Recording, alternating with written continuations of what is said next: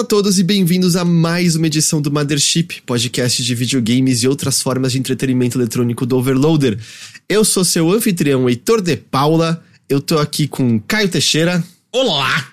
E estamos aqui com um convidado pela primeira vez aqui conosco. Estamos aqui com Lucas Toso, também conhecido como o Senhor Controle Voador. Pode ser, pode é ser. isso? Pode Fala, ser? boa noite. Apresente-se para todos aqui. Salve pessoal, eu sou o Lucas Toso, ou Toso, tenho um podcast sobre jogos brasileiros, jogos indies brasileiros, chama Controles Voadores. Mas também já trabalhei no The Enemy, é, quem acompanha o The Enemy e lembra dos Enemicos, que eram aqueles vídeos é, de zoeira das lives, era eu que, eu que editava, eu era editor lá do The Enemy. Então, prazerzaço estar aqui, tô com vocês, né? Acompanho o Overloader faz tempo. O Overloader é uma das inspirações do Controles, então, muito legal poder participar. Ah, Ah, pô, muito legal.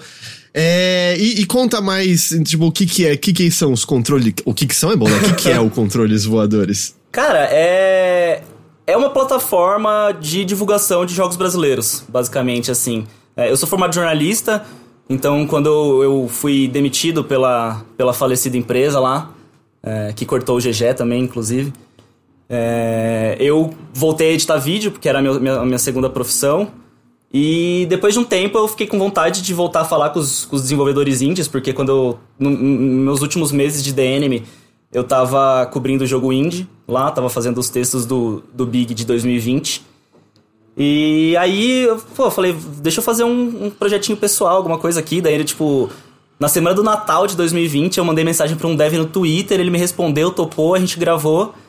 E aí surgiu esse projetinho que tem, tem podcast quase semanal, que é um bate-papo com os desenvolvedores para conhecer um pouco mais a trajetória deles, falar sobre game design, sobre conceitos de desenvolvimento também, falar sobre perrengue, como lançar um jogo, como falar com publisher, é, tentar encurtar alguns caminhos para quem está começando e para falar principalmente sobre os jogos que esses devs, esses estúdios estão lançando.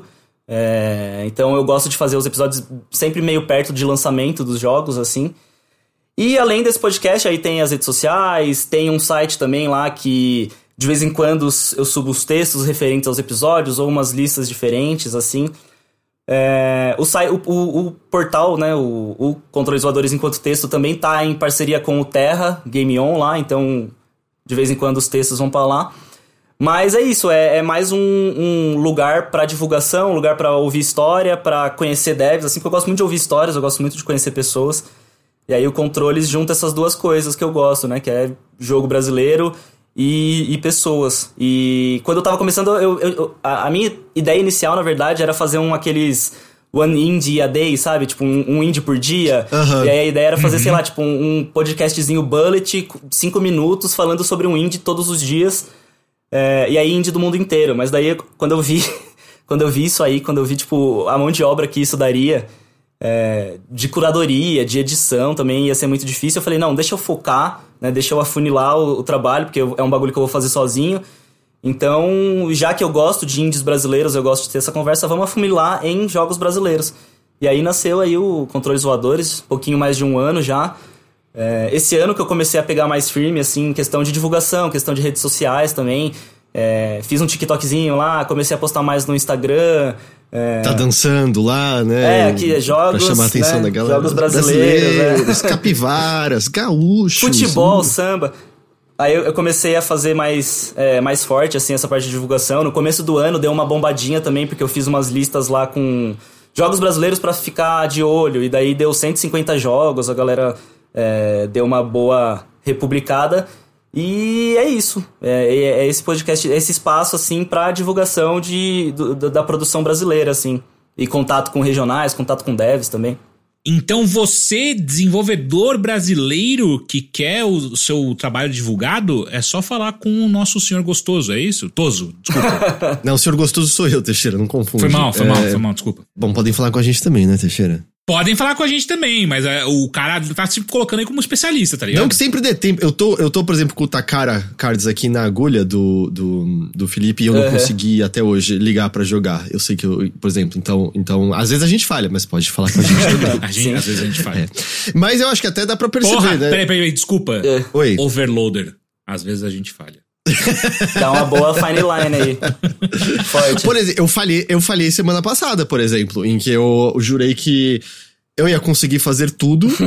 consigo ir pro Big vários dias seguidos e fazer todas as coisas normais do site, é óbvio que eu consigo. E aí eu fui pro, pro Big vários dias e sabe o que aconteceu? Hum. Às vezes a gente falha. Às vezes a gente falha, eu não consegui fazer as coisas do site. Aí a melhor parte é que não rolou de gravar o Notícias na sexta, aí eu falei pras pessoas, mas calma, sábado rola. eu acordei, aí eu acordei sábado e eu percebi, meu Deus, eu não vou conseguir fazer nada aqui sábado. E aí a parte interessante é que eu não consegui descansar, porque eu fiquei o fim de semana inteiro pensando, eu deveria Sussa. fazer isso. E eu não consigo fazer isso. Agora que a gente tem a nossa nova tagline, você pode ficar mais tranquilo.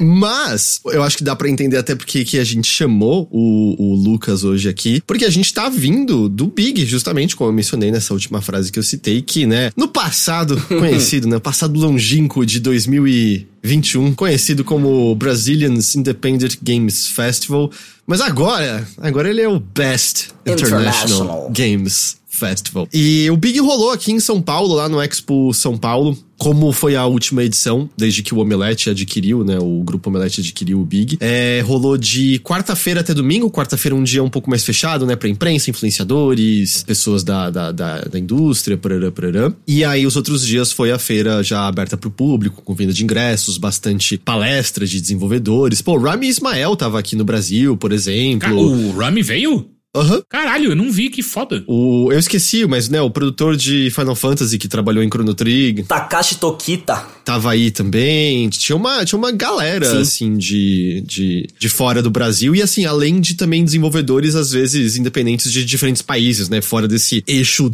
ultra tradicional de videogames, Estados Unidos, Japão, etc. E aí eu pergunto para você, Lucas, de impressões geral. Aliás, até né, pra contraste, você já foi a Bigs do passado? Já, já. Então você consegue ter uma, uma experiência de contrastar. O que, que você achou da edição desse ano certo. do Big? Cara, para começar, assim, explicar um pouquinho também de, de contexto, porque eu tenho o Big com muito carinho. Porque lá na faculdade, no primeiro ano da faculdade, o primeiro evento jornalístico que eu fui cobrir foi um Big, foi o Big de 2015. Então eu, eu tenho essa coisa de, tipo, pô, lá parte das minhas primeiras experiências profissionais com jornalismo, entrevistar gente, falar inglês com uma pessoa gringa, foi no Big de 2015 pela faculdade, com uma equipe que era, tipo, eu e o Diego, que é do DNM, sabe? Que era do IGN e tudo mais, o Diego Lima. Uhum. Então eu, eu tava acostumado com aqueles bigs lá no Centro Cultural de São Paulo, que era um negocinho menorzinho, só com os, com os índios ali, com os brasileiros, com que você tava jogando o jogo e o, e o dev tava atrás de você. Aí você ia embora e tinha os jovens dançando é. J-pop e eventualmente K-pop. E forró né? também, e break ali. é. E aí eu fui nesse Big de 15 e 16, que foi lá no Centro Cultural, e depois eu tive um. Eu fiquei longe do jornalismo, eu só fui voltar ao Big em 2020, quando foi o Big Online que eu cobri pelo DNM. E aí o Big de 2021, ano passado. 2021 não, né? Me perdi já. O Big de 2022, ano passado, eu já cobri com controles, e daí esse ano. Que foi a volta do evento físico. Isso, a volta né, do ano passado. A, a, volta do evento físico. E o Big do ano passado foi um bagulho muito estranho, porque foi tipo assim: a compra do Omelete foi, foi anunciada não anunciada, tipo, muito perto da, do lançamento do evento. Do evento mesmo em si, né? Eu me lembro que a gente tava se preparando pra ir e começou a galera a falar, o Omelete comprou. É... Quando isso aconteceu? Eu não entendi. E aí, e aí, claramente, deu pra ver que era um acordo com o Omelete pra, tipo, CCXP e Big lá no Expo São Paulo.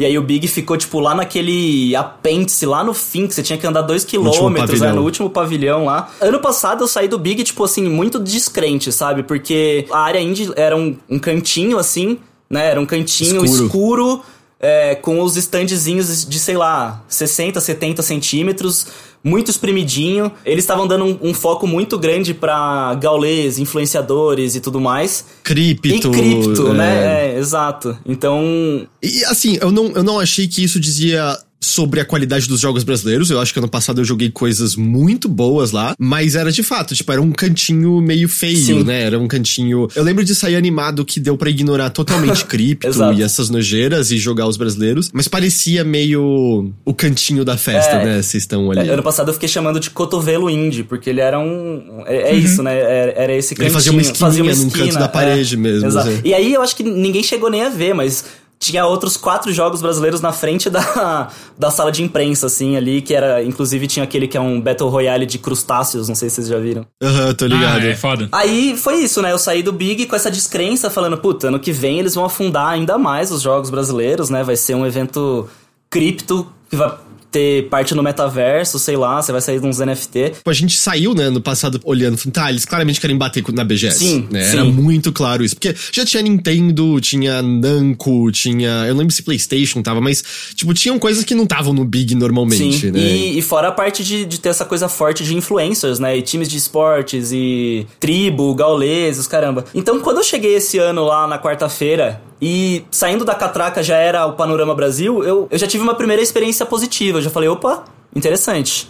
Né, vamos, vamos, vamos ver isso aqui. Os stands estavam maiores, ainda não era o, o- ainda não é o ideal, né? Porque, tipo, pra quem não sabe, no Big você paga pelo stand, é um preço menor que a BGS, mas você ainda paga pelo stand, e ele é pelado, assim. Você tem que levar seu monitor, você tem que levar seu, seu notebook. É, é bem padrão, né? Eu sinto todo evento é esse esquema que eles fazem. Só que daí você pega, por exemplo, o Rodout, que é um jogo lá de, de Fortaleza. Pô, o cara não consegue trazer um monitor no avião, tá ligado? A, a Sebrae lá, que ajuda o- a associação regional lá de, de- do Ceará, paga a passagem, mas, pô, você não vai conseguir trazer um monitor, as coisas. Então, é, eles não pensam muito nisso. Eles não dão ajuda de custo pra brasileiros, por exemplo. Mas pra gringos que estão indicados a prêmios, eles dão ajuda de custo. Pelo menos era assim antes, né? Eu tô falando aqui de, de achismo isso.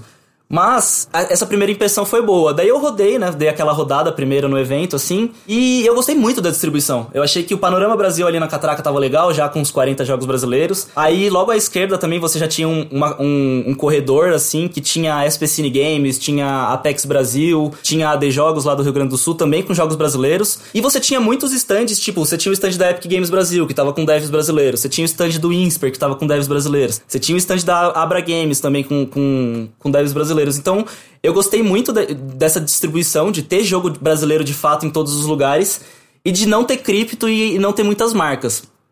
É, eu acho que vai continuar assim pro futuro? Eu acho que não.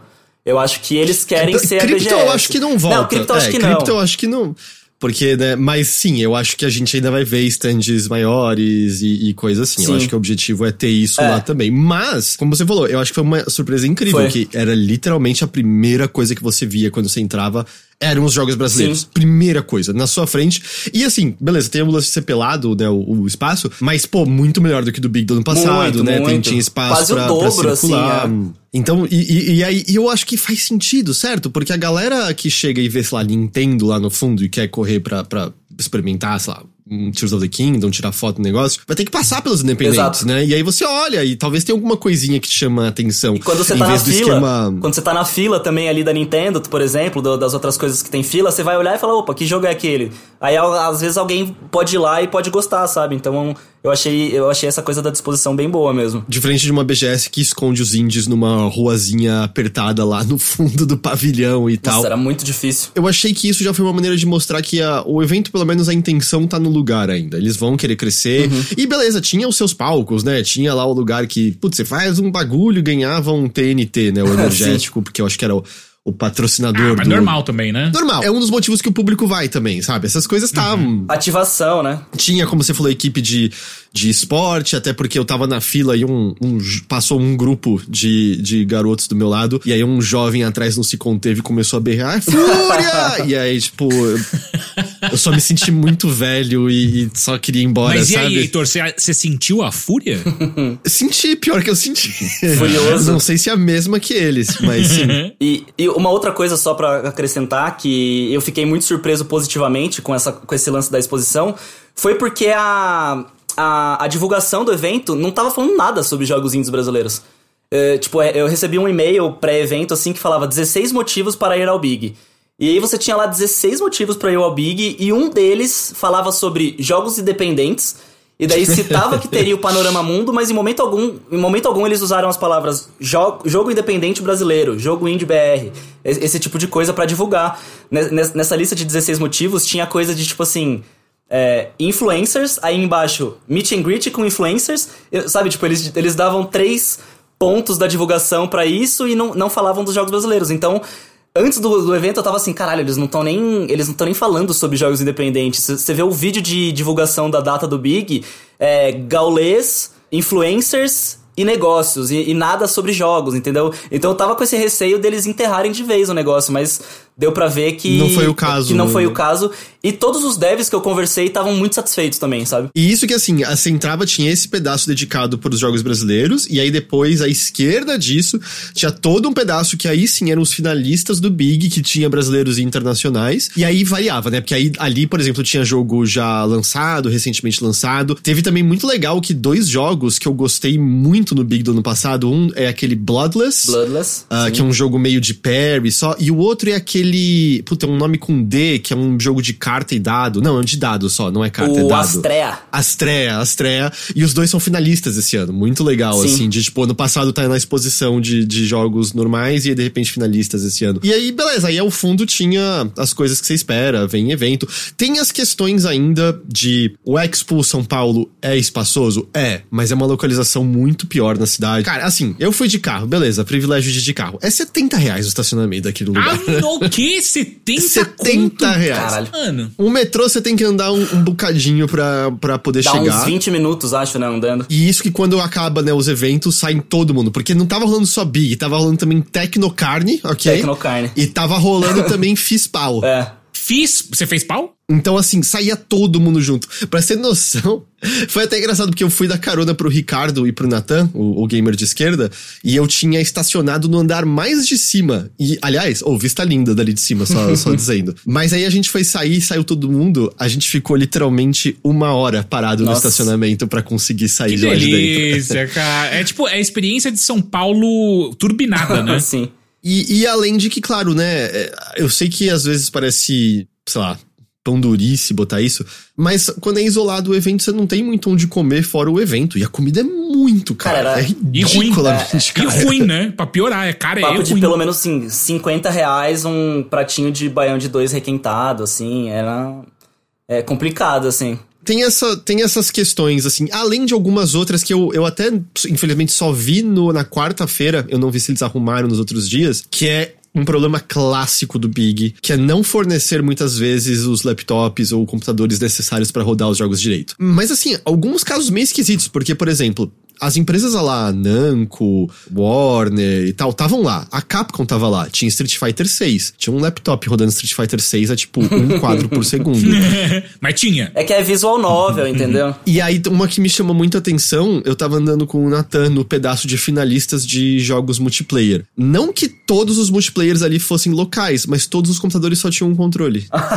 Caralho. Porra, é a parte dos jogos multiplayer. Tinha um jogo que é um multiplayer online, que se você clicava ali no computador, aparecia sem conexão na internet pra conectar com os servidores. É tipo se o é tipo se a área do realidade virtual fosse só a TV, né? Não tivesse os óculos, Fosse- tá ligado? e eu, eu não sei se nos dias subsequentes eles arrumaram, porque isso era na quarta-feira, eles estavam ainda meio atrapalhados com algumas coisas e tal. Mas eu sinto que toda vez que eu vou ao Big, sempre tem algum tropecinho. de- tem sempre alguma coisinha, assim. Mas eu tô com você, Toso. Eu, eu saí muito positivo em grande medida porque me pareceu que eu continua sendo um lugar pra ver o que tá rolando com os jogos independentes brasileiros, mas mais do que isso, eu senti ampliar esse Sim. espaço, em vez de diminuir e ficar escondido, né? Uma coisa que eu penso que talvez possa ser positivo a compra do Omelete é que, tipo assim, o Omelete tem essa coisa da CCXP de o Artist Valley ser o coração da CCXP, né? Então eles dão essa atenção grande pra manter aquela área dos quadrinistas um negócio grande, um negócio é, que funciona.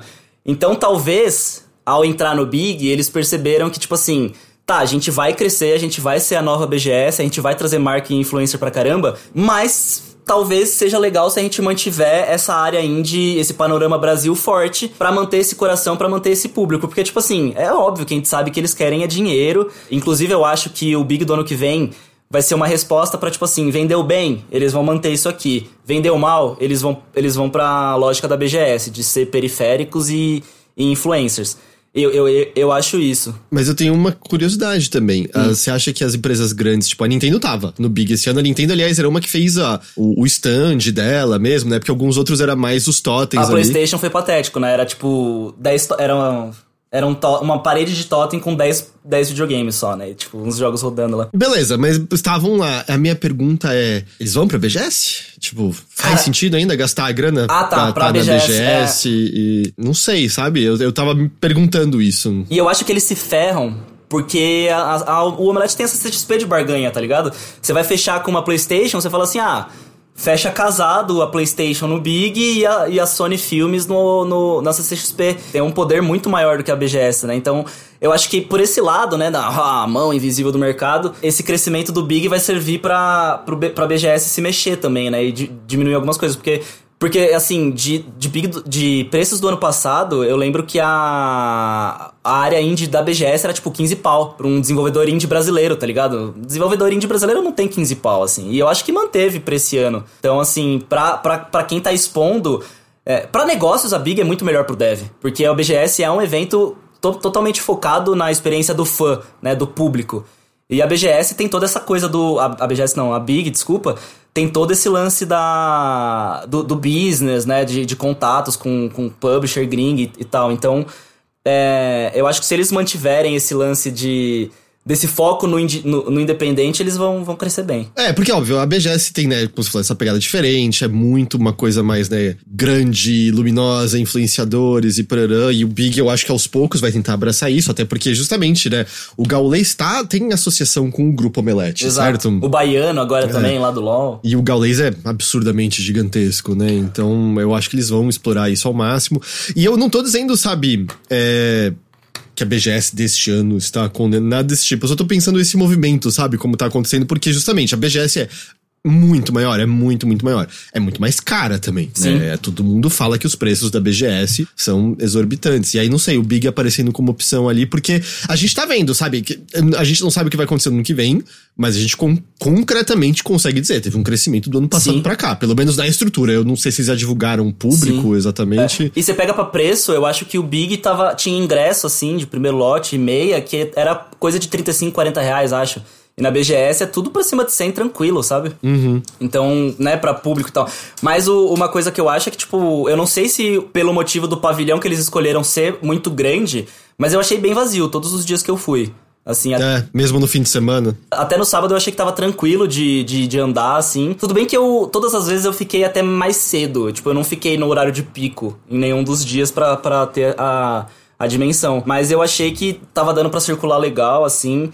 Eu tava com medo daquela. As palestras foram, eram três palcos que eram um do lado do outro, sem parede, e com um lance que você ouvia a palestra pelo radinho. Eu achei que é. ia ser uma merda, mas para mim funcionou. Eu achei que. É mesmo? Sim, só era meio engraçado ver do lado de fora, porque, tipo, eram pessoas sentadas aí numa pessoa que para você não emitia não, é... barulho nenhum, tá ligado?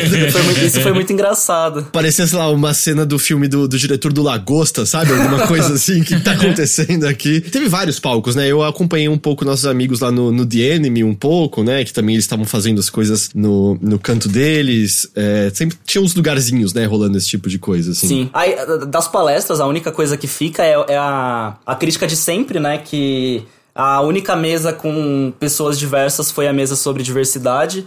Né? Toda vez que você passava lá na palestra era um. Poderia ser pior. é, poderia, poderia, poderia. Com certeza. Mas como aquela tirinha do Calvin nos lembra, mas também poderia ser muito melhor, não é Poderia, poderia. E é a crítica que sempre fica, né? Principalmente para coisas de games, assim.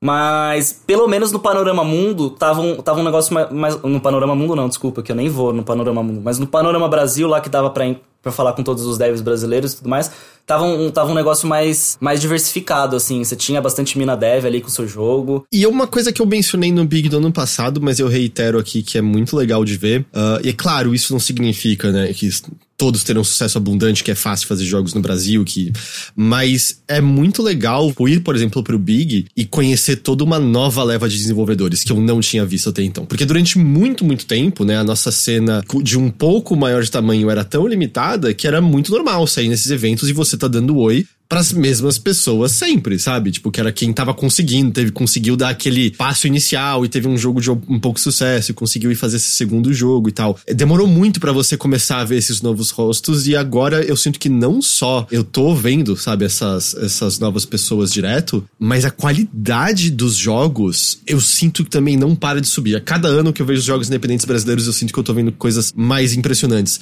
É uma pena, nem todos ó, têm condição de finalizar os jogos jogos, né? Porque tem muito uma questão de financiamento. Mas vendo a qualidade de artistas brasileiros, a qualidade das ideias de, de game design, de execução. Nossa, a gente tem uma galera ridiculamente talentosa. E eu realmente sinto que todo, todo ano que eu vejo jogo brasileiro independente, eu sinto que eu vejo eles estarem cada vez melhores. Sim, eu sou suspeito para falar, né? Porque estamos é, falando de jogo brasileiro, que é o que eu cubro, é o que eu, é o que eu gosto. Mas é só você pegar para ver a crescente, assim. Você pega, tipo, o Big de 2021, finalistas eh, tinha o Dandy Ace, você tinha o. Você tinha o Dandy Ace, o Fobia. É, o Red Ronin, o Retro Máquina que ganhou, que era um jogo mais desconhecido. Aí ano passado você teve, tipo, No Place for Bravery, você teve o Wolf Stride também, que é um jogo ferrado. Ano passado teve, tipo, Dodgeball Academia também, que é uma Foda. obra de arte. Fudido, fudido. E aí, uhum. esse ano você teve o Bloodless, que é um jogaço. Você teve o, o Astrea também, que é, é um jogo mais nichado, mas que é fantástico. Então, é, os anos estão cada vez melhores para quem gosta de jogo brasileiro e para quem gosta de videogame. Um desses motivos também, que daí a gente entra em outro papo, é o, o crescimento das regionais, saca? Das associa associações regionais.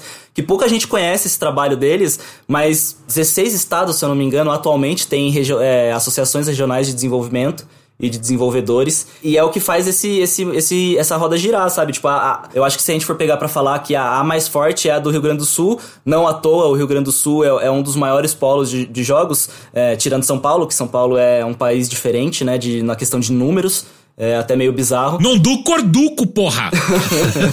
é tipo, a, a Abra Games fez, faz aquela pesquisa do, dos desenvolvedores brasileiros e é tipo assim: em São Paulo teve 300 novos estúdios. O segundo lugar é o Rio Grande do Sul com 80, sabe? Então, uhum. é, é, um, é um, um ecossistema. Em São Paulo é um ecossistema que já gira sozinho.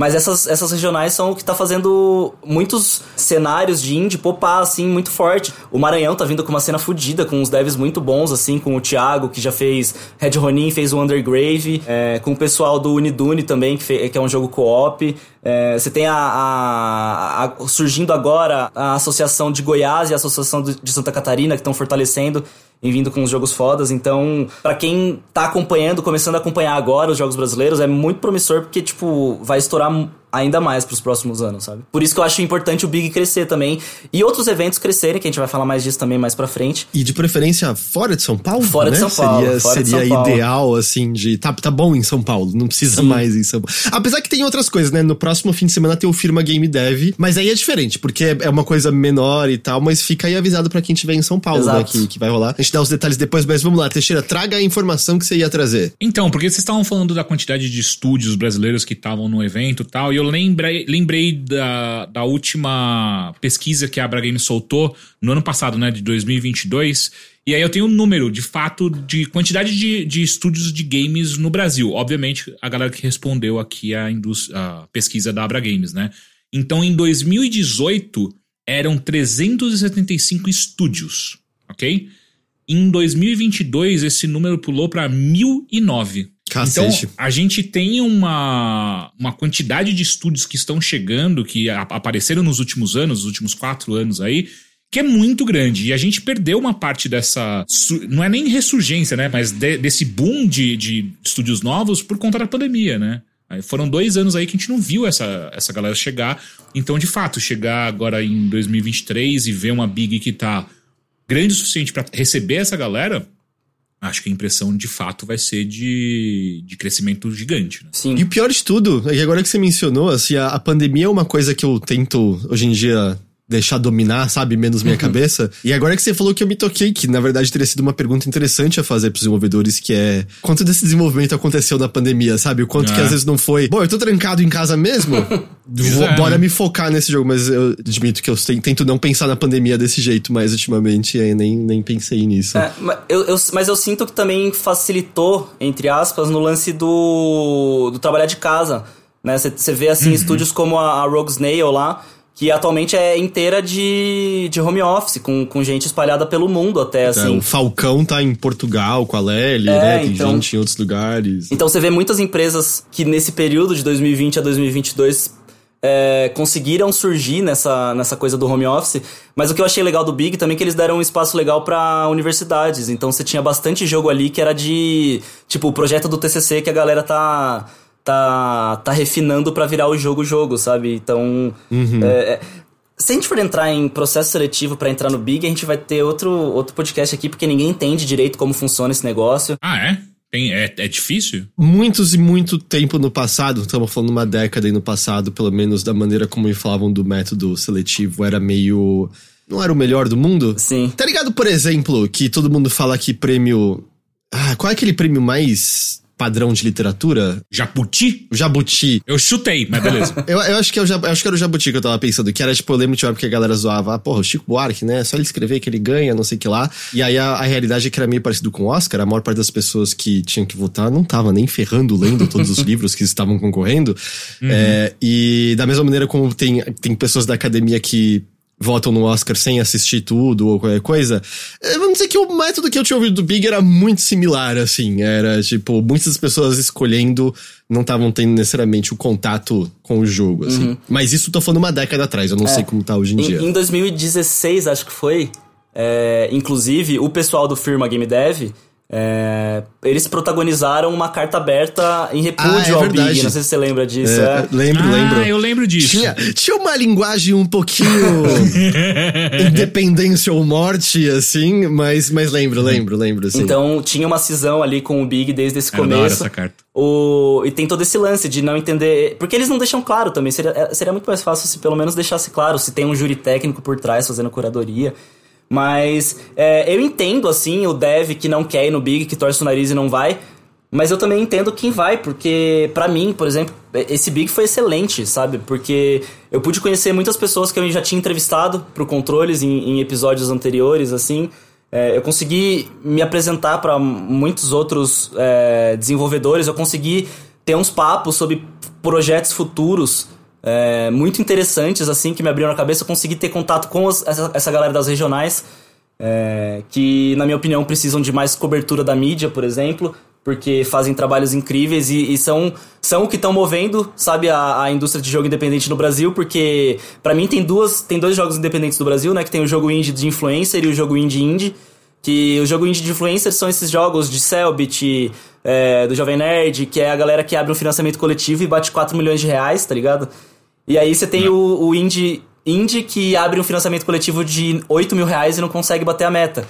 Então, esse- essa galera que não consegue bater a meta do Catarse de 8 mil reais estão sendo, tão sendo fomentados é, muito pela, pelo trabalho dessas, dessas regionais. Então, conhecer essa galera, eu, eu pude. eu- ó, lá eu, eu consegui conversar assim. Cara a cara com o pessoal da regional de Santa Catarina, de São Paulo, do Rio de Janeiro e de Goiás. Foram ideias muito boas, assim, de, de papos, assim, para projetos futuros, para cobertura. Então, é, esse contato humano do Big foi muito positivo, assim, para mim, sabe? Essa parte de contato humano, assim, não só de conversar com os devs, mas ainda no nosso caso de encontrar os colegas que a gente não vê toda hora, é muito bom, é muito bom, assim, ainda mais que ainda não é frequente, né, que esse contato com pessoas, pra mim, acontece dessa maneira, sabe, desde a pandemia. Eu vejo amigos de maneira regular, mas encontros dessa maneira, não, assim. Então essa parte social toda é muito, muito boa, e as fofocas, e... mas diga. Teixeira. É, então, como o Toso estava falando dessas questões regionais, eu queria até trazer aqui um, o gráfico da, dessa, dessa pesquisa da Abra Games, que mostra a dis- distribuição de estúdios pelo Brasil, né? E eu acho que é legal pra gente ter um pouco de, de contexto, né? Então, o que a gente tem hoje é, daquelas 1.009 ah, empresas registradas, em 2022 a gente tem 57% disso no Sudeste, então é uma concentração muito grande aqui na nossa região, são 433 estúdios só no Sudeste. E aí, em segundo lugar, já vai para 21%, que é o Sul, tem 159 empresas. Aí, Nordeste com 14%, Centro-Oeste 6% e Norte com 3%. Só repete, desculpa, onde que você pegou a informação? Eu, eu Abra pesquei. Games. Abra Games mesmo, tá. É. Ah, Toso, você tem alguma, alguma coisa que quer comentar do evento maior em geral? Porque eu pensei que a gente podia destacar alguns dos jogos que a gente Claro. viu e gostou mais. Aham. Mas se você tiver alguma coisa que quer falar do evento geral, por favor. Não, eu acho que eu acho que a gente falou bem, assim. É, como eu disse, pra mim foi muito positivo, porque eu também tava com os adesivinhos lá que eu fiz do, dos jogos brasileiros, então foi muito, foi muito legal ter esse contato também de, de distribuir isso. Foi uma. Eu consegui uma divulgação muito boa pro, pro projeto, pro controles. Pessoal que está vendo ao vivo consegue ver na minha mão agora. Olha aí. É esse aqui mesmo, É né? aí, Joguinhos esse brasileiros. é gostoso, demais. né? Inclusive, quem for lá no jogatório no, no sábado, eu mandei imprimir mais, espero que chegue a tempo. Então, é, é, esse contato, e, e, uma coisa legal mesmo, que tipo assim, eu tô enfurnado nos jogos brasileiros, eu, eu tô acompanhando essa galera e mesmo assim eu cheguei lá no Big e eu não conhecia boa parte dos jogos que estavam lá, então foram, foram, foram surpresas muito positivas, assim. Tem uns jogos, inclusive, já começando, já puxando isso, o pessoal do estúdio me deu essa camiseta aqui, que era o Iron Hive, eu não sei se vocês chegaram a jogar, que tava naquele corredor. Ele tava naquele corredor né? De, depois do Panorama Mundo, aquele corredorzão à esquerda. E é um city builder misturado com deck builder, que eles levaram a primeira build do jogo lá pro Big, então eles não tinham nem anunciado. Você vai na rede da Wondernaut, que é o estúdio, não tem nem anunciado o jogo. E ele é. A Wondernaut, eles têm um jogo que chama Aspire, Ina's Tale. Aspire, chama Aspire. E ele é um, um jogo com uma pegada meio gris, assim, sabe? Só que com mais combate que tem um, um, gráfico meio. Eu acho meio parecido, mas a minha opinião também pode estar muito errada. Eu abri aqui um vídeo. A estética lembra. É, a estética, é, a, a, gameplay é. não lembra, porque ele é um lance mais Metroidvania, mais combate, assim. Pô, então esse eu vou gostar. E, só que a estética é uma estética parecida com a, de, com a de Gris. E aí no Iron Hive, que é esse City Builder, eles mantiveram um pouco dessa estética, só que ele funciona tipo Spirit Fair, sabe? Você vai montando a cidade meio que hum. verticalmente, assim, e aí você vai usando as cartas do seu baralho Pra, por exemplo, assim, você faz lá o, o centro de moradores. E aí você precisa de três cartas de suprimento e três cartas de, de pessoas, de trabalhadores. Aí quando você consegue construir, você consegue gerar suprimentos, e daí você vai gerando mais cartas até um, um momento que você consegue mandar expedições, é, que você consegue mandar expedições pro mundo para você ir conseguindo mais cartas. Então é uma mistura disso, de City Builder com Deck Builder, com esse gráfico, com essa estética meio de, de gris, só que daí um lance mais é, steampunk, assim, sabe? Mais engrenagens, assim. E é um jogo que eu não, não tinha ideia. O, a Wondernaut eu já gosto muito deles, assim. Só que esse jogo eu nunca tinha ouvido falar, joguei e foi uma surpresa fodida, assim, sabe? Então, já puxando esse lance de da gente destacar alguns jogos, eu, eu começo com esse Iron Hive. Eu não sei quais outros vocês conseguiram jogar lá. Eu, eu queria ressaltar um, deixa eu só ver se tem. Eu acho que esse aqui deve ter trailer. O problema é que o jogo chama Neve. Ah. E aí eu não sei procura se. Neve, é eu... Procura Neve Michelle, que é o, que é o nome da é Dev. É o nome da Dev, é, vai vir. Ah. Michele Santos. Achei, Neve, Neve trailer. Boa. Então, você chegou a jogar esse jogo Neve lá, Tozo? Eu, eu não cheguei a jogar lá porque eu joguei antes, né? Eu já, eu já fiz um episódio. É, eu fiz um episódio. Tem uma demo, né? Tem, tem. É, a, a Michelle ia tirar essa demo do ar porque ela queria começar a trabalhar já na, é, na produção para falar com o publisher e tal.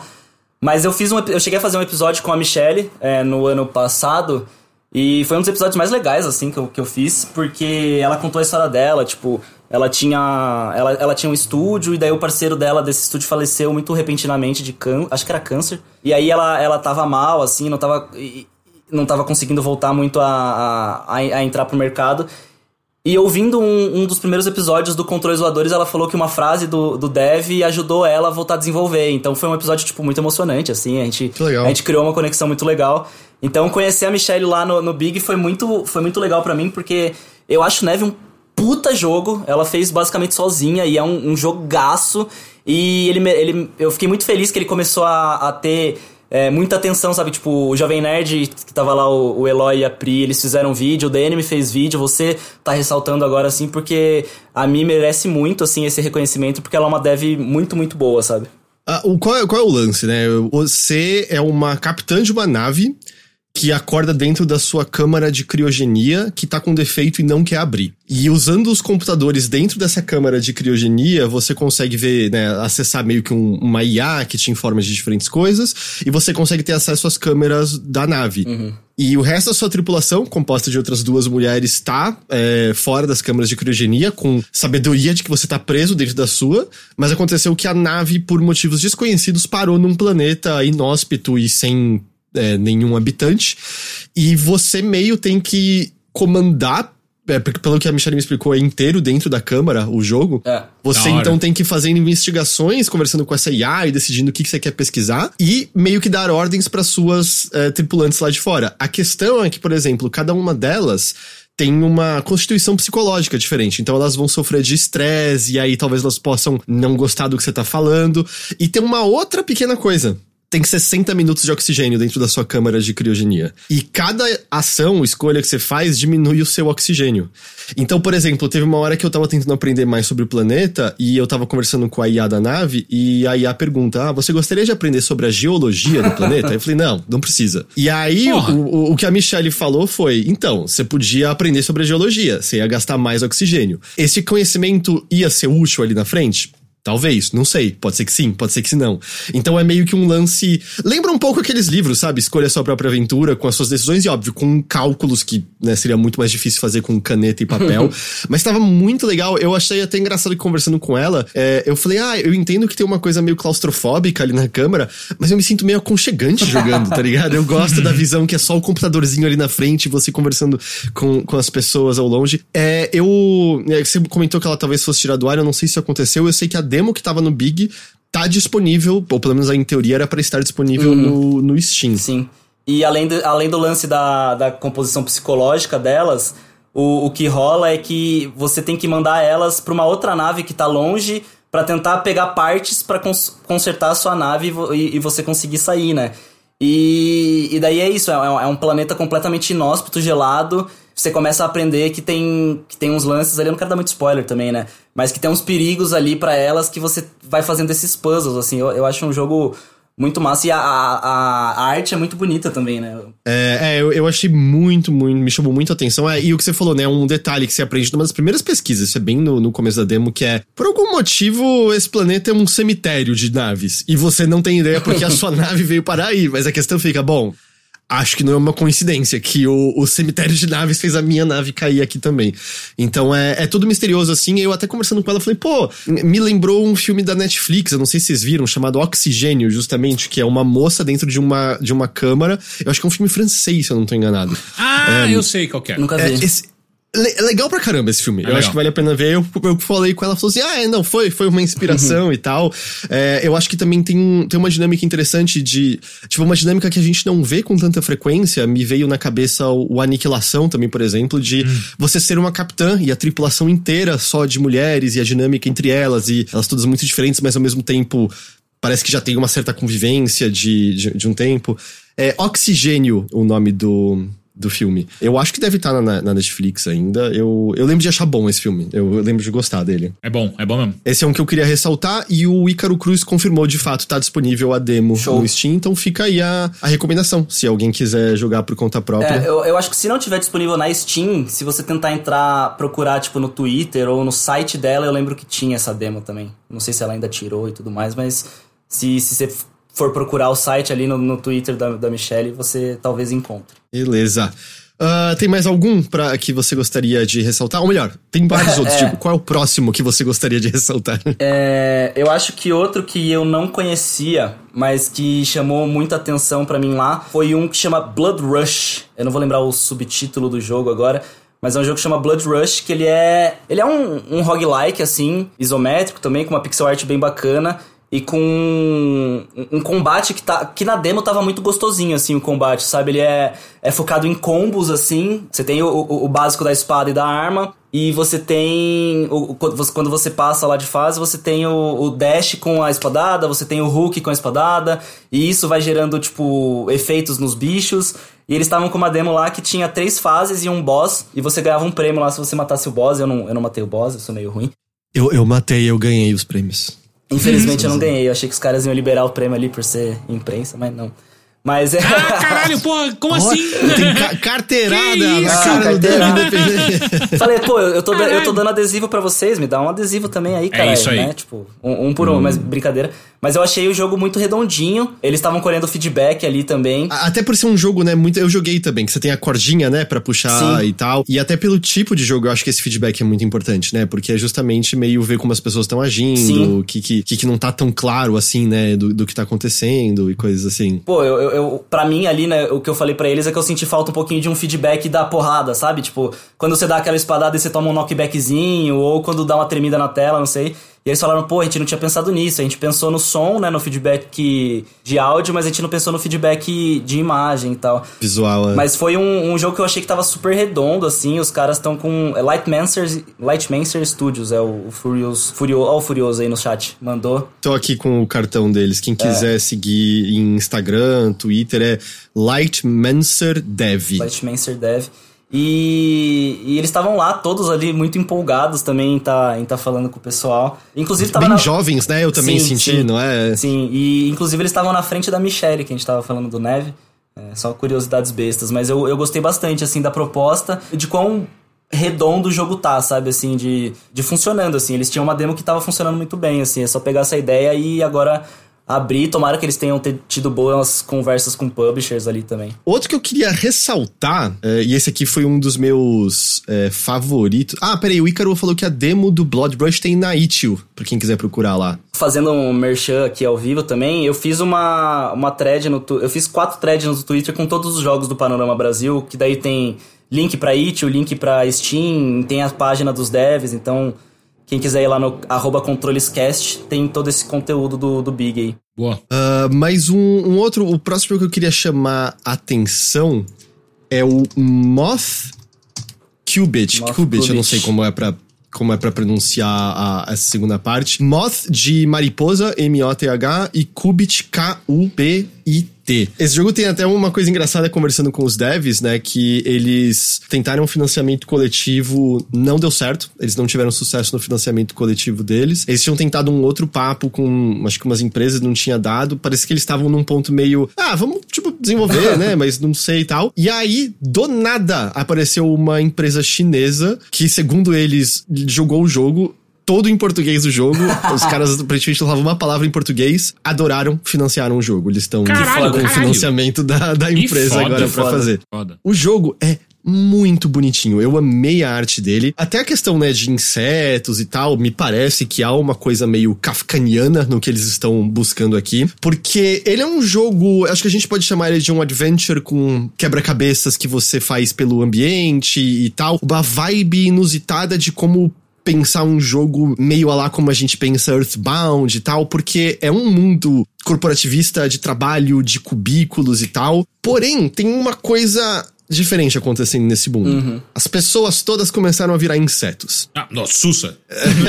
é, e você, é engraçado que você vê pessoas no processo de transformação. Você encontra uns casulos, assim, no meio do escritório, que são pessoas que estão passando ainda pelo processo transformativo e tudo mais. E, e isso confere ao jogo inteiro, eu sinto uma aura se não surreal, meio, meio fantástica, meio. Na verdade, é um pouquinho onírica mesmo, meio difícil de, de entender. Essa coisa meio kafkaniana mesmo, de você ser levado por uma infinidade de caminhos e corredores e, e não entender se você é a única pessoa sã no meio de tanta gente esquisita ou se o que, que tá acontecendo ali. Hum. Mas o jogo é muito charmoso e é muito divertido os diálogos que você tem com as outras figuras nesse ambiente. É, pelo menos a demo, o tanto que eu joguei era só no ambiente de trabalho. Eu, eu acho que o jogo vai para além disso, mas nesse ambiente era só os escritórios.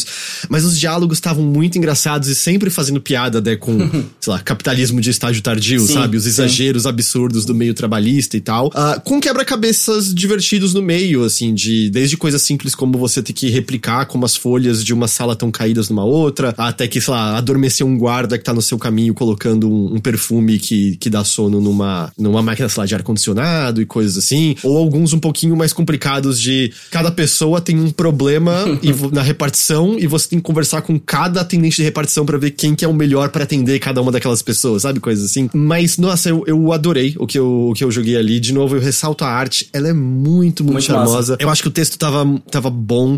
E isso é uma coisa, eu até tava perguntando para uns devs, né? Porque eu acho que tem, tem muito jogo que é escrito primeiro em inglês, né? Mesmo por pessoas brasileiras de outras nacionalidades, e depois traduzido para outras línguas, porque você tá pensando, né, no, no mundo todo no lançamento. Mas esses devs conversando é tipo, não, o texto é todo primeiro em português. Uhum. É essa a ideia. Eu acho que o Neve é a mesma coisa. Sim. Acho que a Michelle falou, tipo, é primeiro em português. E eu não sei, eu posso estar. Tá, hum, enxergando coisa não existe, tendo um viés de confirmação. Mas não sei, tem alguma coisa às vezes que eu sinto que dá, dá pra notar quando o texto em português não é uma tradução, ele foi pensado em português mesmo, uhum. sabe? Não, não, sei. De novo, posso estar posso tá viajando e eu, o teste cego eu, eu não passaria, mas eu, eu tenho essa impressão às vezes, sabe? Que dá, tem um, tem um saborzinho a mais no texto em português quando ele foi escrito primariamente em português. Sim. A impressão que eu tenho. E, e eu acho que tem um. tá rolando um movimento assim de mais devs que estão preocupados em fazer jogos para brasileiros, sabe? Jogos brasileiros para brasileiros. O, o Felipe do Takara me, me, falou bastante disso, assim, que, que tipo, ah, tamo cagando pra gringo, a gente quer fazer o jogo para brasileiro, então as piadas são para brasileiros, o texto é para brasileiro,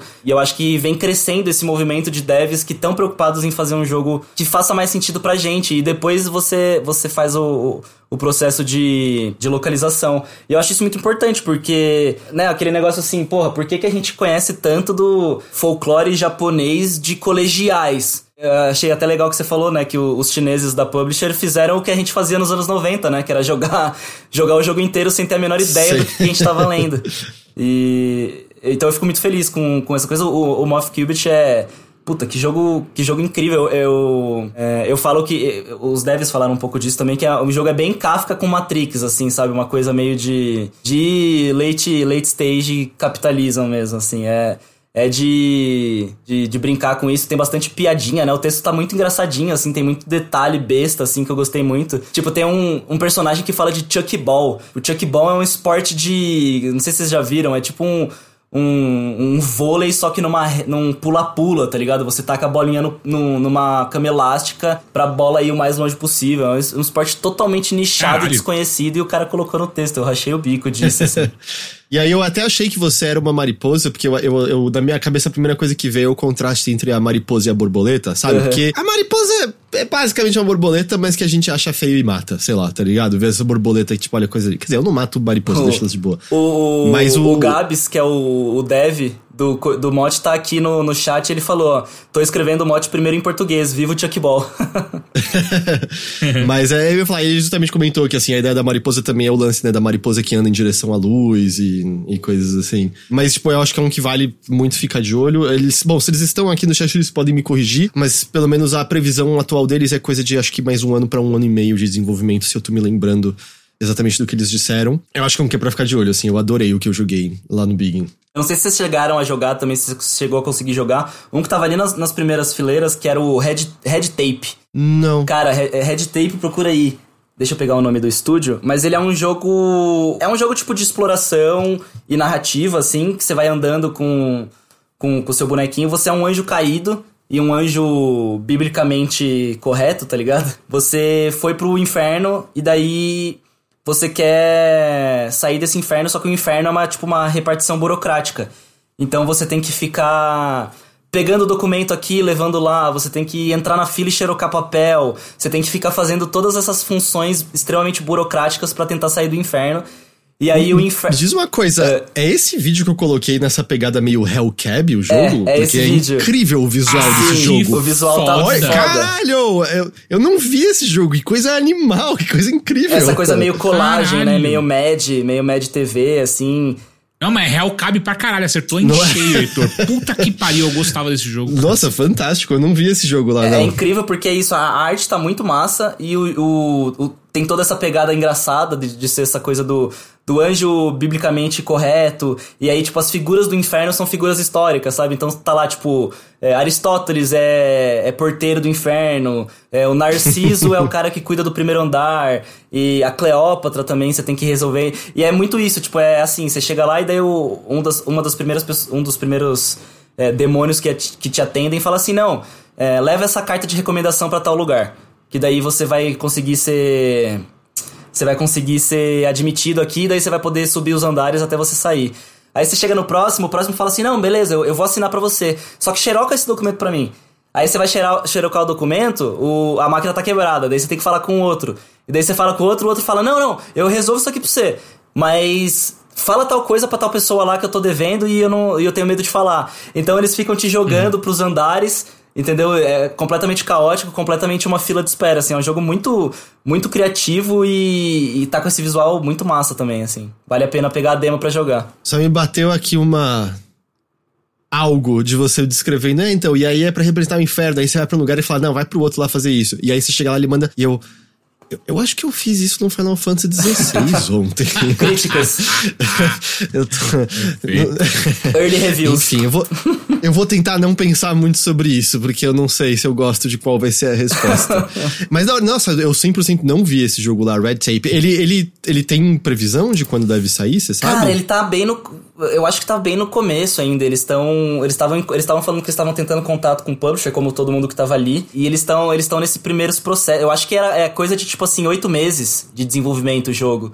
E já tá com esse visual, já tá funcionando bem, assim. Então acho que vai mais um tempinho, sim. Talvez fim do ano que vem, se eles conseguirem uma publisher um pouco, um pouco mais por causa de portes e tudo mais. E eu tô no. Eu acabei de ver, o, o chat comentou e eu vi que o Manly Badass Hero, que é uma conta de quase 2 milhões de seguidores, tem um vídeo dele jogando, ele ou ela jogando, ou Ilo jogando. Então dá pra ver dessa maneira aí também. Peraí, o Icaro tá falando Dá que pra tá comprar, pra comprar é, no Steam? Talvez seja tipo um early access, não sei. Ou tá, ou tá completo e eu tô falando merda também aqui. Eles estão só, tipo, refinando pra, pra soltar melhor. Ah, não! É, é- não, agora que vocês estão falando. A minha memória é meio merda, tá? Então desculpa se eu, se eu confundi informações. Eu acho que ele que saiu em fevereiro mesmo. Eu acho que é isso. Saiu em fevereiro e eles estão trabalhando em, em, em polir o jogo, assim, em, em outras coisas. Pô, tá numa promoção agora, 13 conto, eu vou pegar assim que acabar essa gravação, certeza. Por favor, É. que eu posso jogar também. Porra, pega, pega você, aí eu jogo. assim. eu queria trazer um aqui agora, e aí vocês vão falar, pô, reitor, é óbvio que você trouxe esse. Mas eu não trouxe por conta do tema, eu trouxe porque eu de fato joguei ah, o, o jogo. Que o que acontece? Este jogo responde uma pergunta importante, que é. E se Sokoban tivesse pum no lugar de caixas? Perfeito. Sold. E ele tenta investigar essa questão. Eu estou falando de Soul Fart Away, entendeu? tipo, de peido fart. Eu gosto que o cartão que eles me entregaram é, do estúdio diz: Você não consegue soletrar fart sem art. Muito bom. Muito bom. da hora. E qual é desse jogo? Pra quem não tá ligado, Sokoban, eu não lembro agora se teve um primeiro jogo chamado Sokoban e aí o nome virou gênero, mas é, é um tipo clássico de jogo, antigo mesmo, de empurrar caixinhas pros lugares certos. Às vezes empurrar a caixinha pra abrir caminho, empurrar a caixinha pro, pros pontos corretos. É um, é um tipo bem clássico de quebra-cabeça. Eu amava jogar, acho que era no Game Boy Sokoban e tal. Você é um personagem, o, o Ícaro falou, o personagem é bundudo. O personagem é muito bundudo. E você tá num novo emprego no qual o seu emprego é comer, degustar e experimentar todos os tacos e outras comidas preparadas. O problema é que elas são todas apimentadas e o seu personagem não se dá bem com pimenta. E aí onde que entra o quebra-cabeça? Você tem que comer todas as comidas do ambiente, só que quando você come, você solta pum por conta da pimenta. E o pum que você solta depende da comida que você come. Na demo tem duas comidas. O taco faz uma fileira de três puns pra trás e o burrito faz um- uma área inteira ao seu redor de pum. E o quebra-cabeça é se você soltar pum em cima de uma comida, ou se você soltar pum em cima de uma pessoa, você mata a comida ou a pessoa. As pessoas morrem com, com o seu E pum. você não quer matar a pessoa. Você não quer. O objetivo é comer toda a comida da sala sem destruir nenhuma Ah. comida ou matar uma pessoa com um peido. E aí a dificuldade vem não só do fato de você pensar por qual ângulo você quer comer as comidas pro seu pum sair na maneira certa, mas eventualmente o desafio cresce pra você ter que começar a manipular o seu pum. Porque você pode empurrar o seu pum de quadradinho em quadradinho. O seu pum pode, por exemplo, atravessar mesas, né? Você não consegue, mas o pum, o pum atravessa a mesa. E um pum pode entrar no outro, né? Você pode comprimir três puns numa parede Sim. só. E aí a questão é que você tem que começar a pensar isso, em pensar em como manipular o pum. É o, o, o dobrador de peido, É. né? Exatamente, é o O Milo. The Last Fart Bender, é isso. É. E, o, e, e tem um rolê também que se você pega dois puns e você coloca no, no vaso lá, você quebra o vaso. Então tem essa mecânica também, né? De. Você mata a flor com o fedor. É.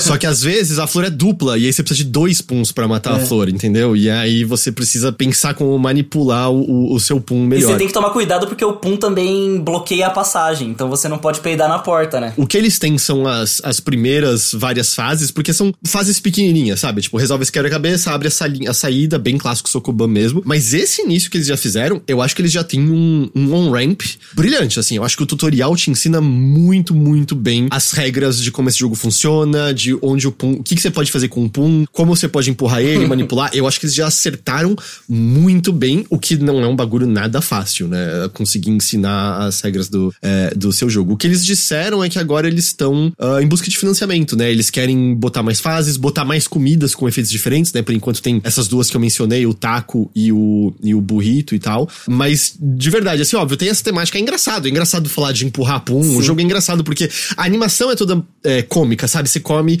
o bundão dele, dá uma enchida, aí sai o pum voando. Uhum. O personagem é meio engraçado. Sim. Ele é quase. Tipo, ele tem um que é meio assim, desenho uma versão do Mario mais realista, parece um pouco, assim, sabe? Então, assim, tá tudo muito bonitinho. E, e a parte muito importante, e eu não tô nem. não é nem ironia.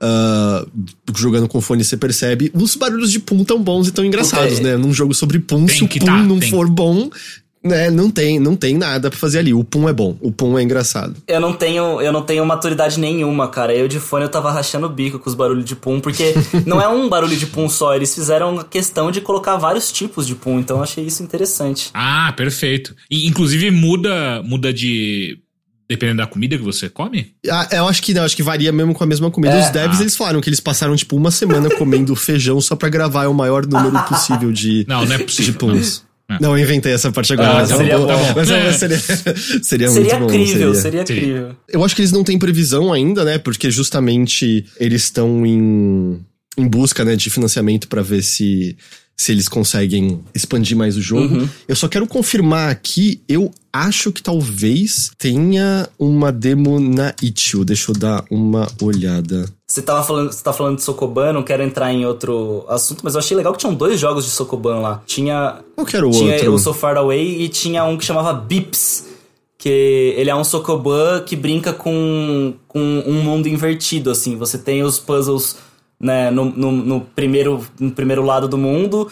E aí, quando você ativa um, um, umas luzes lá, tipo umas. Como que fala? Umas velas. É, você consegue ver outro lado do mundo que tem as outras partes do puzzle. Então é. Joguei esse jogo. Bem legalzinho Joguei. também, assim. É, é, tava num, eu acho que esse jogo ele tá disponível já pra Android, se eu não tô enganado. Acho que é isso. Acho que é isso, é, ele era pra é. celular mesmo. É, eu curti, eu tava jogando ali, eu, eu curti, teve o, a sexta fase me quebrou legal naquele ali, assim, eu não, não, não consegui de, de jeito nenhum. uh, só falar, eu achei aqui sim, o So Far Away tem no Itch.io sim. Eu não sei se é exatamente a mesma demo que tava no evento, uhum. mas ó, eu botei aqui no chat, mas pro pessoal ouvindo a versão em áudio, né? É, se você procurar por Ratayada, Ratayada. que é o nome do estúdio, dentro do Itch.io, acho que você consegue encontrar o So Far Away. Me, me, me traz mais algum. Tá, é. Toso. Eu não sei, vocês querem que a gente fique falando aqui de jogo? Porque eu posso ficar falando a, a noite inteira, mas trazer mais um, mais Uns dois. destaques, tá. assim. É, eu tenho, eu tenho pelo menos mais um destaque que eu queria citar. Tá. Mas é assim, às vezes você tem em mente alguns uhum. que você queria destacar. É. Ah, eu tenho mais dois que eu queria destacar, Não, real. beleza, então. então eu vou, eu vou, o primeiro que eu vou falar é um que chama. Pra, pra mudar um pouquinho também de temática, para mostrar que tem vários né, estilos de jogo. Tem um que chama The Last Grape. Eu não sei se vocês conseguiram, se você conseguiu jogar. Era um dos que eu queria falar. Da é, hora, maravilhoso, maravilhoso. Muito bom, que ele é tipo uma plataforma Muito de uma plataforma de precisão, né? Um é, só que você é a última uva samurai do mundo e você tem que vingar o seu mestre matando outros vegetais. Então é pô, é, é, rapidinho, assim, ele é de. É, é desse lance de plataforma, é, plataforma de precisão, então é tipo.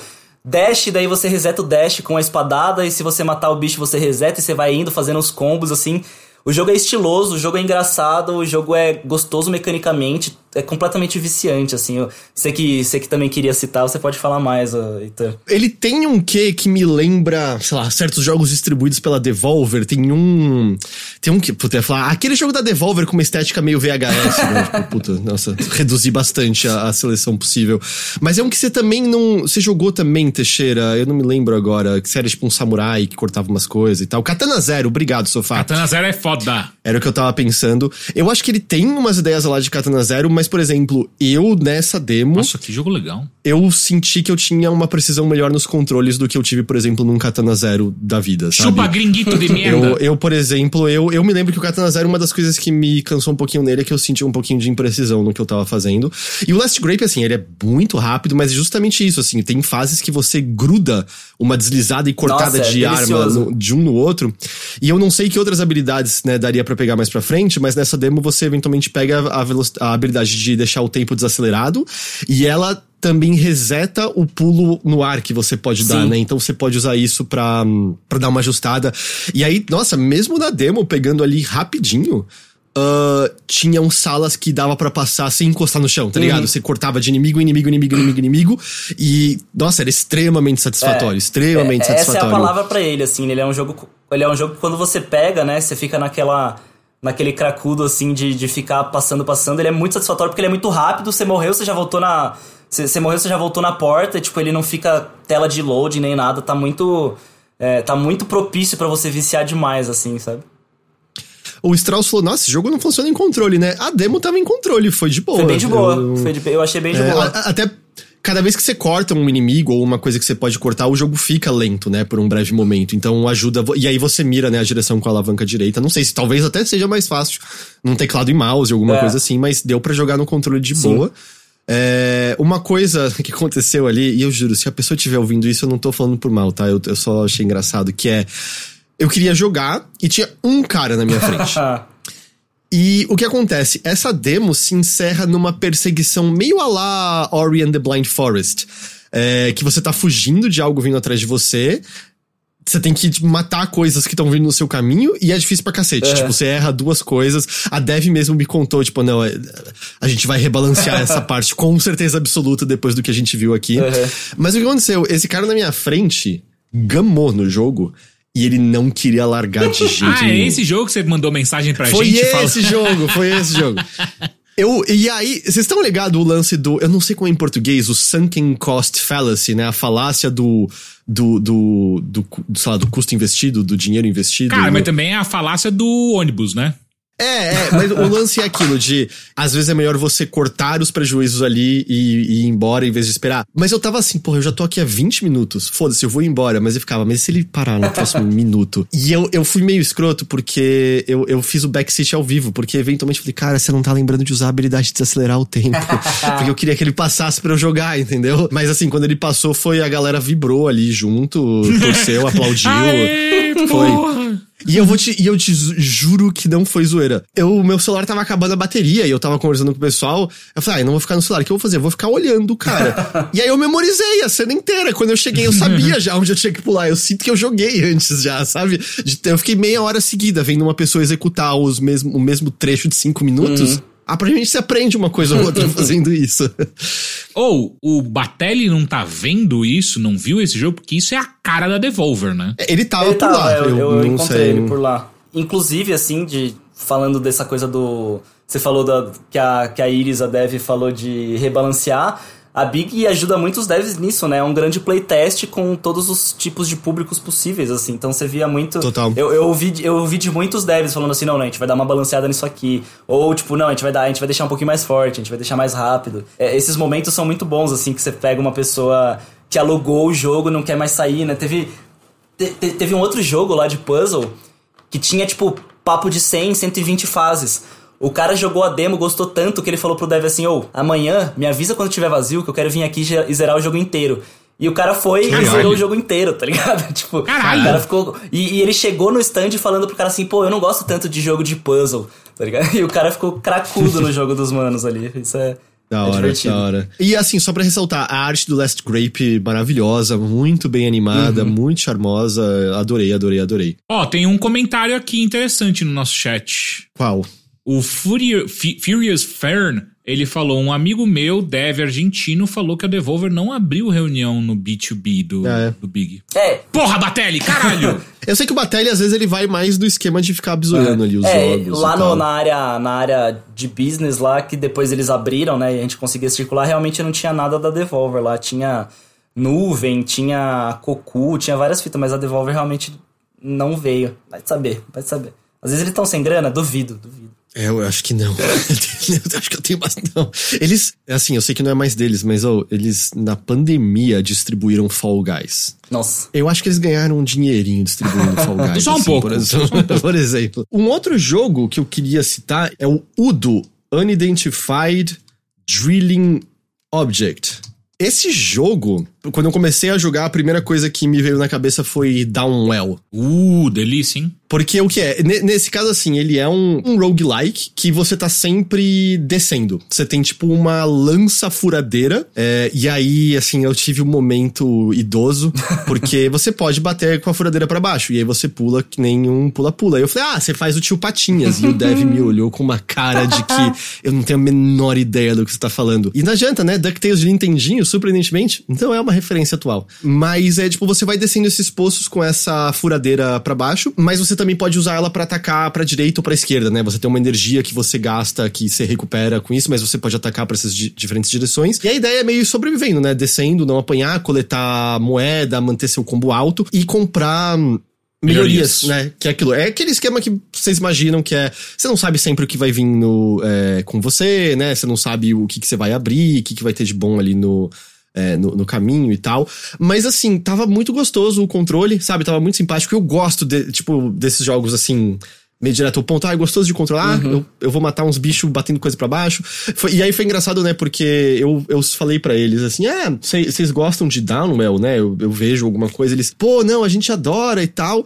E eles falaram para mim, isso era no comecinho de, de quarta-feira, uhum. né. Aí eles falaram pra mim, e cara, que louco, a feira acabou de abrir. Você é a segunda pessoa que cita pra gente o Downwell. Eu falei, ah, nossa, que engraçado. Aí ali na frente eu encontro o Bruno Isidro, né? Aí o Bruno Isidro tá falando dos jogos, né, que a gente jogou. Ele falou, ah, você viu um da furadeira, né? Lembra Downwell? Eu falei pros caras, falaram, nossa, você é a primeira pessoa a perceber isso. É, mas esse UDO, né? Unidentified Drilling Object, eu, eu acho que tem isso. Assim, ele parece. A impressão que eu tive dos devs é meio. Eles tinham essa ideia, vamos fazer um roguelike de tipo cavar para baixo, sabe? E aí é meio assim que eu combate, mas tem essas coisinhas. E é meio, vamos fazer esses biomas diferentes com essas diferentes armadilhas, um desafio legal com os inimigos, upgrades legais. Óbvio, nada disso que eu tô falando é coisa simples, tudo isso é, hum. bem hum. complexo. Mas a impressão que eu tive é assim, eles tinham essa ideia, vamos fazer isso, e eles estão fazendo um jogo que tá, me parece, ficando bem redondinho Sim. com essa ideia, tá ligado? É isso que eles queriam. E o que eu acho sempre foda, porque é tipo, faça seu jogo, lance seu jogo, né? Tem, tem essa. É, especialmente que é, é, primeiro trabalho de muita gente, ou trabalhos iniciais. Eu acho que faz muita diferença, sabe? Tipo, mano, tá legal isso aí que eles estão fazendo, os controles tão bons, tá charmoso. Sim beleza, e eles lançam e têm experiência de fazer é, isso, e, sabe? Eu acho, e eu acho, eu que ele tem. Ele tem muito lance que o The Last Grape também tem, que é a microdose, né? De. A microdose ali de serotonina, porque ele é muito rápido, ele é muito. Você morreu, você já voltou, você, você já comprou um upgrade novo, e daí você tá matando e você tá dando dash. Tipo, eu, eu sou muito. Eu, eu preciso de dash em jogo meu, entendeu? Porque eu sou muito ansioso, então eu preciso sempre estar tá andando correndo.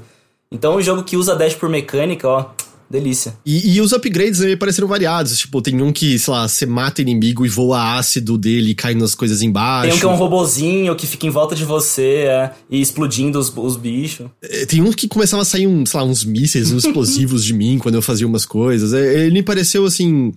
Muito gostosinho, sabe? Eu, eu, eu, saí com vontade. Ah, eu quero jogar mais, quero, quero tentar avançar Sim. nesse roguelike. Quero pegar isso então, em casa, né, com calma para jogar. É, abrir os meus upgrades de fato e tal. Pô, e isso tem cara super de, de Switch, né? Nossa, é, seria, ficaria perfeito ali. Uh, para quem quiser seguir, Udo Game. Uh, no Twitter é Udo Game Underline, mas eles têm TikTok, acho que é isso aqui, né? Caralho, porra, calma, cara. Calma. Acho que é TikTok. Heitor, calma, eu não olho calma. pro TikTok tanto assim. Porra, Esse, Heitor, essa, essa notinha musical fode. aqui é meio TikTok. É. é. é, um isso, T, né? velho. É um T de TikTok, porra. Heitor, caralho. É um T? Não é um T isso aqui. Eu achava que era tipo umas, aquelas letras é, gregas, assim. É um T, velho. Um tal. É um B? Como é que é um T isso aqui? Parece um oh. B. Será que é Be Real isso daí? Ah, é porque tá ao contrário no cartão, é por isso. Ah, porra, caralho. Eu fui, ok, parece um T de fato do TikTok. Eu não sou tão boomer assim, ok? Tá. É, mas enfim, o Do Game vocês conseguem encontrar e acompanhar por conta própria. E claro, todos esses, né, se, se houver interesse, isso é uma coisa sempre de lembrança importante. Se o jogo tiver no Steam e você tem interesse, põe na wishlist. Mesmo que você não vá comprar no lançamento. É importante. Isso ajuda muito esses jogos terem destaques, né? uhum. né? Então, se você se interessou, faz isso. É, é rapidinho e vale bastante a pena pro, pros devs. Se eu pudesse citar um último também aqui. Por favor, é... por favor, fecha aqui com, com chave de ouro. Eu, eu preciso citar esse porque é o cara que eu falei que foi o primeiro episódio do Controles lá em 2021, que eu gravei com ele, que é o Rodout, que é um jogo da Rastrolabs, é, pessoal lá de, de Fortaleza, que é. Ele é tipo um Zelda Link to the Past, assim, do lance de tipo exploração, é, mundo um pouco aberto ali para você.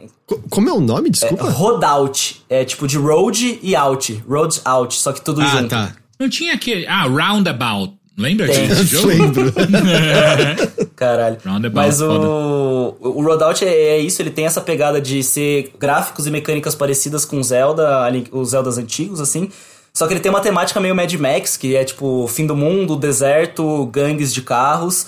E aí você tem a parte do jogo que é essa exploração em masmorras, que é bem Zeldinha, assim, combatezinho mais simples, e você vai pegando power-ups. Puta, já paguei pau pra E você arte. tem a parte que é corrida de carro dando tiro nos outros carros, tá ligado? Tipo rock and roll racing, assim. Porra, Heitor, a gente tava falando semana passada, cara. Não tava? Cê- Você tava falando que você queria mais coisas Combate assim. veicular, combate cara. veicular. Porra, sim. então o jogo tem essas duas partes. O gráfico, que você falou aí, o gráfico tá muito massa. E ele tem todo um lance, tipo, de, de construção de mundo. Que você vai fazer. Aquelas coisas assim, você vai escolhendo missões e daí você vai ficando mal com umas facções. Então, é, se você entrar no território dessas facções, você vai ser perseguido pelos carros delas. Então aí começa essa batalha veicular. E aí tem todo o lance de, tipo, uma inteligência artificial também que vai mexendo nisso. Vai ter um rolê de, tipo, você vai fazendo as missões e o mundo vai acontecendo ao mesmo tempo. Então tem uma proposta de, tipo, se você quiser ficar fazendo side quest, a história vai estar rolando e você vai estar perdendo, tá ligado? Você vai ter que voltar depois pro bagulho. Caralho. Então tem- é, é um jogo muito promissor, assim, eles estão estão em estágios finais agora de desenvolvimento, de conversas com o publisher pra ver se vai conseguir um port assim. Mas é um jogo que eu sou muito suspeito pra falar porque eu tô acompanhando desde o começo do podcast. Fiquei amigo do brother já, do, do Gabas, que é o, o dev lá da, da, da Rastrolabs. Emprestei meu monitor pra ele agora no Big, porque tipo, ele não podia trazer lá de Fortaleza. Então, Roadout é um jogo que vale muito a pena, assim, a demo é muito gostosa de jogar. Tem um lance, tem, tem, tipo, muita customização também, você consegue customizar você, que é a personagem, né, porque ela tem um braço mecânico, mas você consegue customizar o carro também pra essas corridas e pra essas batalhas veiculares. E tipo, Porra, e a corrida tá parecendo Rock and Roll Racing. e assim, Porra, a, a primeira vez que eu joguei o jogo, que eu vi, que eu fui jogar a, a demo, eu fiquei, tipo assim, eu fiquei uma hora e meia só andando com o carro, porque é muito gostoso, tá ligado? Tipo, o, o controle do carro é muito gostosinho, e daí fica tocando uma música synthwave. Pô, delicinha, assim, então Roadout vale muito a pena o- o- os olhares, assim, da, da galera que gosta de uma açãozinha. Muito legal, muito legal.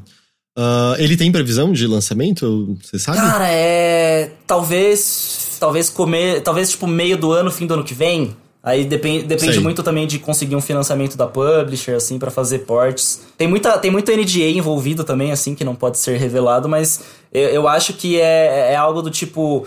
Sem publisher ano que vem, com publisher 2025, sabe? Pra ter mais tempo de port. É, porque isso é uma coisa também, né, que se ouve bastante, que é meio, ah, se tiver mais dinheiro eu vou conseguir fazer a visão completa do que eu gostaria. Se não tiver, eu- vou tentar lançar algo, pelo menos, e é, É. isso, sabe? Que eu acho também que é uma, é uma visão muito boa de se ter do negócio, assim, mais, mais realista, de... Sim. É, Pelo menos faça e lance em vez de ficar. Porque eu sinto que a gente teve muitas histórias, né? De, ah, eu tô fazendo meu jogo há 10 anos. É, você tem, é meio, você tem muito isso, né? Da galera que tá há 5, 6 anos fazendo o mesmo jogo e aí não quer mais, não quer mais, tipo, né, ficar preso ali já vai lançar e tenta um early access ali, né, com uma, uma primeira demo. Aí é, a gente tem que falar de modelo de negócio também, que vai mais um programa inteiro, né? Não tem algo muito certo. Mas, pô, muito legal, assim. Eu, eu- co- como a gente mencionou mais cedo, eu, eu saí muito positivo, sabe? Com o Big, muito animado com o que a gente, porventura, vai jogar aí de jogos brasileiros no futuro.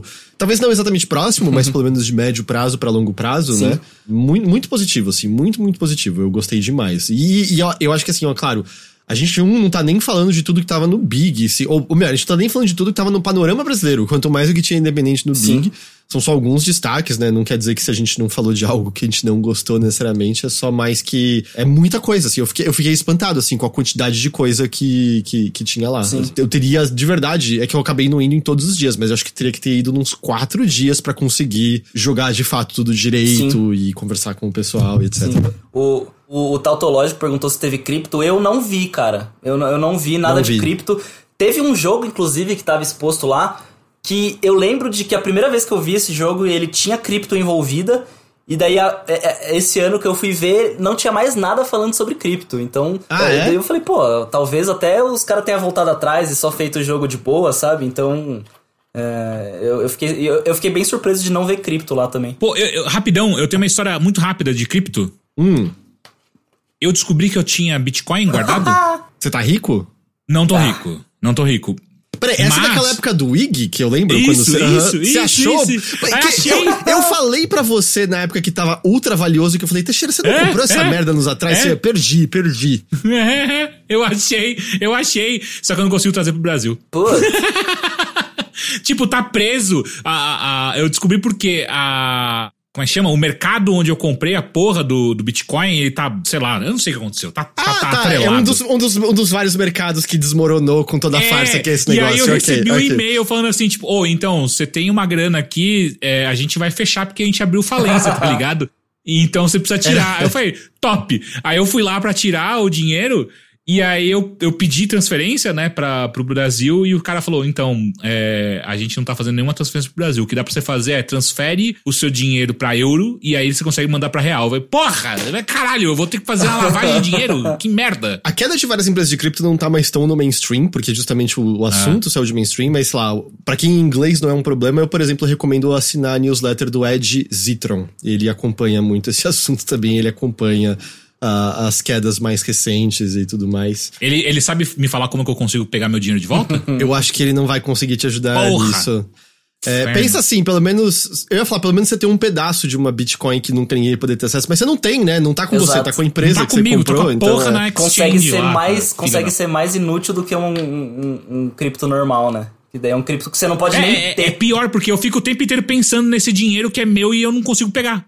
O Teixeira destruiu um pouco do mundo pra, com essa cripto e nem consegue usufruir dos benefícios. Pô, mas foi tão pouquinho. Puta que É, pariu. mas é, que é, é, é o que o Bolsonaro falou, né? Também. É, Então, sim, é. Obrigado por me comparar com o Bolsonaro. Sussa, numa terça-feira de noite. Muito gostoso, Heitor. Pô, fiquei feliz agora. Pô, legal. é na hora que eu falei, eu falei, ah, não, já foi, já foi, Porra, não dá caralho. mais. ai, ai. Mas, ah, Toso, foi um enorme prazer ter Porra, você aqui com a é gente meu. pra falar desses jogos. Muito, muito legal mesmo. Ah, eu, por mim, venha outras vezes conversar Chamando, sobre, cara. Nossa, caralho, por você, Heitor? Quer dizer que por mim, não. É, a gente acabou de estabelecer que você destrói o meio ambiente e nem ganha dinheiro com O cara, isso, o cara né? em duas Então, frases te comparou com o Bolsonaro e falou que você não é um bom É? host. Porra. Caralho, mano, vai tomar no cu. Beleza, beleza. Enfim, e pra além disso, Teixeira fede, só isso. Mas é... Porra. Que cuzão. Ah, é, vamos avisar direitinho pro pessoal. Firma Dev, né? Firma Próximo Dev, fim de Firma semana. Dev. Não, não, não que a gente tenha a ver com a organização, mas pra quem estiver em São Paulo, Uhum. né? Um evento pra você jogar jogos independentes também. C- Deixa eu ver se eu consigo pegar aqui a- as informações certinhas. Eu consigo. O- mas se quiser, eu já vou falando aqui também. Dia 8, no, no sábado vai começar às 11 e vai até às 19. No domingo vai começar às 11 e vai até às 16, se eu não me engano. De graça, Vai ser no Sesc, Sesc né? 24 de maio, que fica ali no centro, pertinho do metrô República, se eu não me engano. É 0800 total, é de grátis. De graça, só chegar e entrar. Vão ser 40 jogos entre videogames, board games, é, livros de RPG e artistas também. Vão ter artistas lá com, com suas obras. Uma curadoria muito massa, assim. Tem jogos incríveis. Tem jogo desde jogo retrô pro ZX Spectrum até jogo de lutinha 3D e tudo mais. Então vale muito a pena colar. Quem for lá no sábado vai ter figurinha do Joguinhos Brasileiros Gostosos Demais. Vou estar lá fazendo, fazendo a palavra. Da hora. É isso. Procurem o arroba firmadev. Eu não sei se vocês conseguiram puxar a arte ali também pra, pra, pra galera ver. Mas quem também quiser ver, fazendo jabá de novo, vai lá no, no Twitter do Controles que eu, eu compartilhei também as infos. Então vai ter muito jogo bom lá. Eu, eu vou ver se eu consigo passar domingo. Se alguém for, dê um oi. É, sábado eu não consigo, mas domingo eu vou. Eu quero passar lá. Mas então fica aí, mais um evento. Esse, no caso, São Paulo Sim. mesmo, né? Mais um evento aí pra se jogar algumas coisas independentes. Tem algum lugar pra saber se os jogos do Big estão com demo na internet?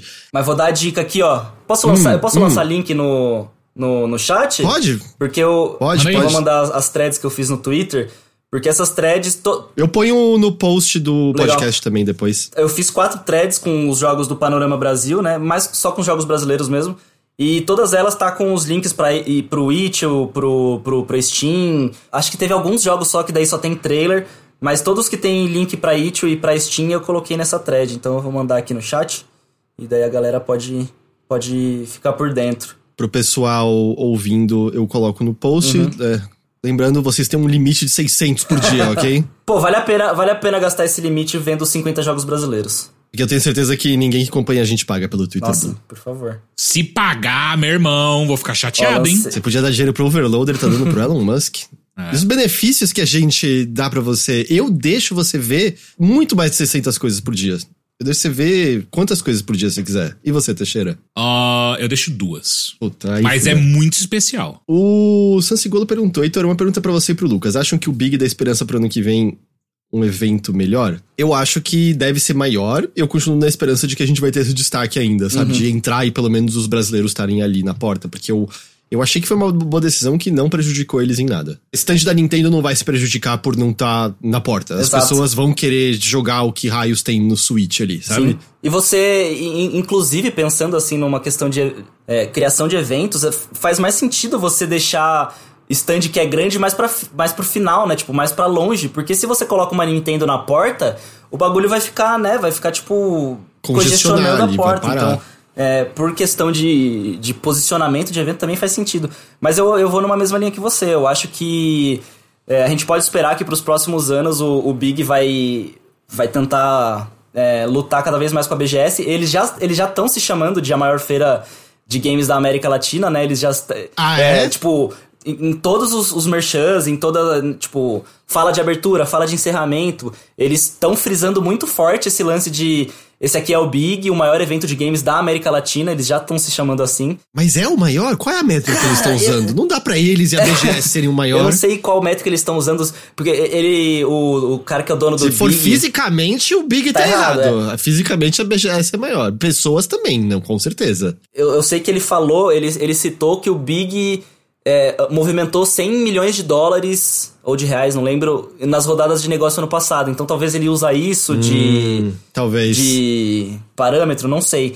Mas assim, a gente. Porque se eles falassem que eles eram o grande evento da América Latina, aí beleza, porque é o Big. Mas eles estão se chamando de O Maior, eles já estão se chamando de- desde esse ano. E como é o Omelete por trás, a gente conhece o que é a CCXP, né? É, Eu acho que. Não sei, se, não sei se a galera lembra, mas em, em 2019 rolou a CCXP Colônia, que foi a primeira CCXP fora do Brasil. Eu não sei o quanto eu posso falar isso, mas em conversa de quem era funcionário do Omelete, o plano era cada vez mais internacionalizar a CCXP. Levar a CCXP. Mas pandemia, né? Mas aí a pandemia veio. Bom, se você não podia falar, agora já, eu já tá falei, falado. é, foda-se. Não, mas eu sabia disso e eu nunca trabalhei. Só que aí a E Eu pandemia. já, fui demiti- eu já fui demitido há dois anos, eu já não tenho mais, né? Tipo, porra, eu já não tenho mais contrato de, de nada de. De Vai de fazer ser- o quê? Me demitir é, de exato, novo? Vai, vai me processar, vai ganhar o quê com o processo comigo, tá ligado? Vão te recontratar só pra demitirem mais uma vez, só pra ter o gostinho. E, e aí foi isso, aí a pandemia ferrou de vez, né? Sendo o Omelete que tem a CCXP, que tem esse contato forte com, com coisa de fora, eu vejo muito eles tentando transformar a Big num grande bagulho de negócios, assim, sabe? Num negócio meio GDC, assim. Ou esse lado, ou o lado full BGS, marcas e tendo o coraçãozinho do evento ali com os indies. Eu acho que, cara, essa empresa é uma empresa muito aleatória, velho. O Omelete, ele faz coisas estranhas, então é muito difícil prever, assim. Eles vão fazer o que vai dar mais dinheiro. Então, se, se o Big desse ano foi positivo pra eles na questão de negócios, eles vão continuar. Senão, eu acho que eles vão tentar rebutar e aí fazer total focado em, em marcas mesmo. Como eu falei, eu tenho esperança. Eu acho que. Ah, você tem certeza que nunca vai dar merda? Mas nem ferrando, É. porque você falou, no fim é uma empresa querendo dinheiro eu não boto fé em, em, em nada quando é esse o, o único caminho, porque a gente sabe que dá pra muita coisa que a gente gosta ser atropelada no processo. Dito isso, né, tipo, o CCXP é gigante e o Artist Alley ainda é um Exato. bagulho. Artisa é, muito a forte, Artist Alley né? tem Então- coisa de 400 artistas, 400 quadrinistas. É um bagulho surreal de tamanho, assim, se for ver. Imagina um indie, Não, imagina de- um big gigante daqui uns tempos com 400 estúdios es- expondo. É, nossa. Porra! Imagina. É, e além de que volta e meia, né? Lá tem filas que às vezes são maiores do que distantes maiores, Sim. sabe? Quando o Paulo Moreira tava Nossa, lá. tava gigantesco. A fila era gigantesca, sabe? E quando vão Então, os, os, os gringos grandes também lá, né? Sempre tem um- algum quadrinista foda da Marvel, assim, os cara, os cara pica. Então, se eu, eu espero muito que eles façam isso, saca? Eu espero muito que eles transformem a- o Panorama Brasil no Artist Valley do Big, assim. É a única coisa que eu espero. Mas o que dá pra dizer assim, de 2023 eu saí muito positivo de lá. Sim, eu adorei. assim, é. O saldo foi E, e todo esse combo, surpreendentemente positivo, gostei. todo, todo esse como falou, sabe? Desde o destaque até a qualidade dos jogos, ao que eu joguei, a encontrar o pessoal, a trocar ideia com os devs, assim, foi tudo, foi tudo bom Sim. nisso, assim. Os problemas da feira pra mim são aqueles que a gente falou mais, sabe? Que, cara, eu queria que tivesse, sei lá, comida mais barata lá por perto. Eu tô ligado que tem uns devs que mandam iFood entregar ali, sabe? Pra pegar, porque é mais barato. Marmitinha, levar um pão com mortadela ali, porque, porra, não vale a pena. Nossa, cara, não. Não vale nada a pena, cara. Não vale nada a pena.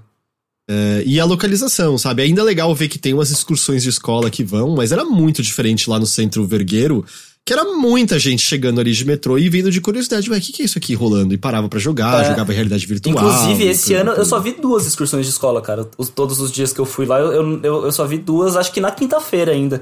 É, senti falta, porque, pô, coisa mais fofa que tem é quando você vê aquela monte de criança vindo jogar um jogo e fala, nossa, é brasileiro, tio! Você fala, pô, é. desperta um negócio, assim, né? Tem uma oportunidade de despertar um negócio na, na molecadinha, assim. Pô, é até mesmo, às vezes, a primeira noção possível de que, pera, eu posso talvez fazer jogos? Sim, sim com certeza. Mas é isso. É isso, isso foi um, um pequeno recap do que foi o, o Big, né? sim. né? É, o, o Best International. International. Games. Uh, Toso, antes da gente ir, faz mais uma vez, por favor, a propaganda, propaganda sua, onde o Com pessoal certeza. consegue te acompanhar, acompanhar seu trabalho. Hum. Cara, merchazinho rápido. Quem quiser encontrar redes pessoais, mas as minhas redes pessoais basicamente é só, só serve para retweetar as coisas dos controles. É LR Toso com S, T-O-S-O, é sobrenome mesmo, não é, não é de gostoso. Meu sobrenome é, é, é esse. Mas o Controles Voadores estamos em todas as redes agora. Twitter é ControlesCast, de podcast, né? C-A-S-T. Porque não cabia controles voadores, infelizmente. Mas todas as outras é arroba controles voadores. Tem o site também, que é controlesvoadores.com.br.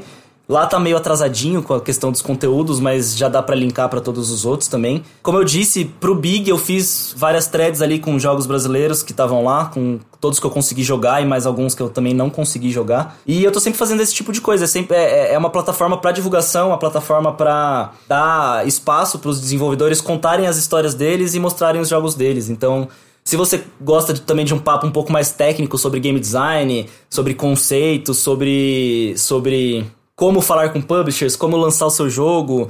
É, ouve lá, considera ouvir o Controles Voadores, está no Spotify, está no Google Podcast, está no Apple Podcasts. Eu preciso preciso colocar em mais agregadores também, preciso fazer isso ainda. Mas é, é, é esse rolê, é, é um bate-papo quase semanal com esses desenvolvedores.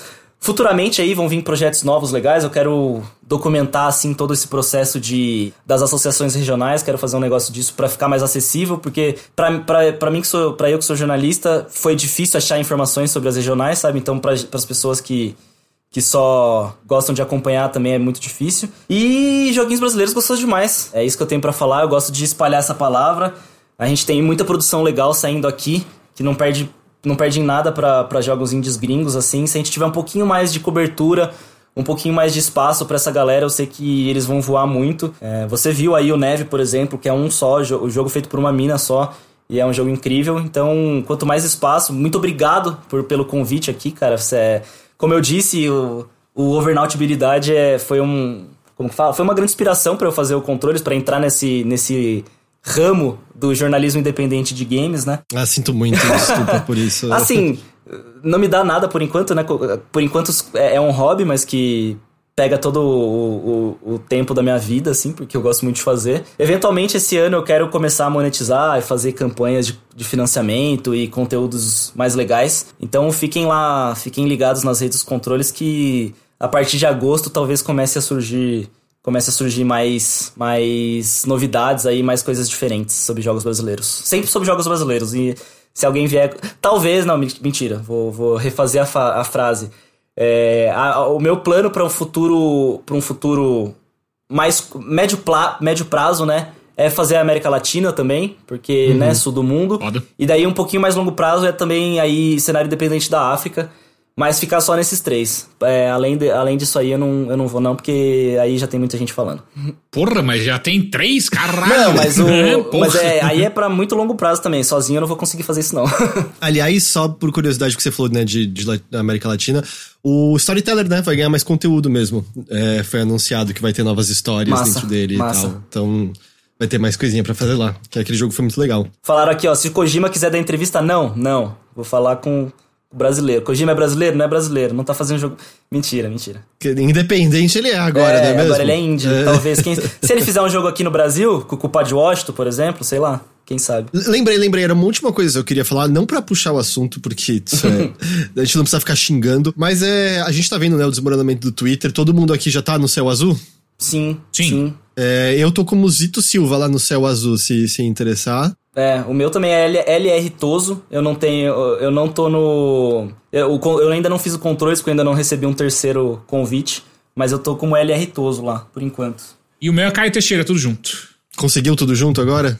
Sim. É, quando, quando eu tiver convites, eu, eu fico mandando pra, pra galera no chat, na comunidade do Overloader mas eu não tenho mais. Só falando agora porque, tipo, eu tô com a impressão que a gente chegou nos finalmente do Twitter, tá ligado? E que uhum. ainda mais com o Threads chegando e o Blue Sky mandando mais convites, é. eu, eu não sei, assim, eu, eu tive a impressão que. Eu, eu, eu, não sei, hoje, quando a gente foi tweetado, o podcast bateu um lance de. Tipo, tem alguém pra ler isso aqui ainda agora, sabe? Tem alguém uhum. pra clicar nesse link? É, eu acho que o Threads vai, vai quebrar no meio, cara. Eu acho que se, se ele vier com um serviço bonzinho, já estando ali no. no... Porque a gente sempre esquece disso também, né? O, o Twitter é um bagulho extremamente nichado, é papo de ser a décima rede mais usada no Brasil. Imagina. É mais a questão da influência dela, né? Ela tem uma influência. É, imagina essa meca mecânica, né? Imagina essa proposta do Twitter no, no, no, Instagram, que é uma das redes mais usadas do, do Brasil. Eu acho que vai ser um bagulho que se o Twitter não fizer algo para melhorar, eles vão ser engolidos. Tomara que vá à falência. Quer dizer, na verdade não, porque é a rede que eu cultivei, tá ligado? Mas ao mesmo tempo, tomara que vá à falência. Bate uma tristeza, né? Fala, porra. É, porque, tipo, eu não sei, essa última fim de semana eu tive a impressão que é meio. Eu, hoje eu nem abri, por exemplo, tá ligado? Uhum. Quando eu fui abrir, eu abri o Blue Sky e fui ver a galera uhum. lá. É, ainda... E ver o Cardoso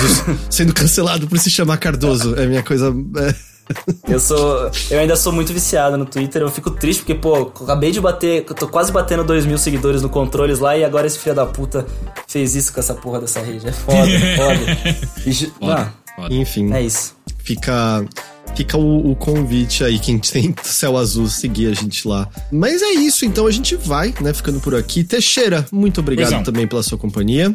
Eu que agradeço. Todos, obviamente, muito obrigado pela sua companhia também. Eu que agradeço o espaço aí. Eventualmente, se, se me chamarem de novo, assim, eu quero, quero, fazer um podcast com o GG, poxa. Trabalhamos junto tanto tempo, mas nunca fizemos nada junto. Vamos ver, o Heitor falou que ele tá disposto a te chamar de novo. Então, eu se o Teixeira não, não tiver, aí fica sem o Teixeira, entendeu? A gente fica, eu, você e a GG. Levante. Tá legal, perfeito. pô, legal, legal. Tô me sentindo super bem. mas é isso, sempre que precisarem, quiserem falar de jogo brasileiro aí, ou quiser trazer pra falar de alguma outra coisa, também eu me viro aqui, pesquiso. E jornalista é isso, né? Fingir que sabe alguma coisa. Eu não sou mais jornalista, eu não sei. Hoje em dia eu só admito que eu não sei de nada. O Teixeira continua fingindo que sabe de tudo, essa é a nossa dinâmica. Sim, e, e eventualmente eu acerto alguma coisa. Porque alguma... se eu sei de tudo, alguma coisa eu vou acertar. uh, mas é isso. A todos que nos acompanharam, muito obrigado pela companhia e pela audiência de vocês. A gente agradece demais, valeu mesmo. A gente vai ficando por aqui, mas a gente vai estar de volta na semana que vem com mais uma edição do Mothership. Até lá. Valeu. Tchau! Tchau, tchau.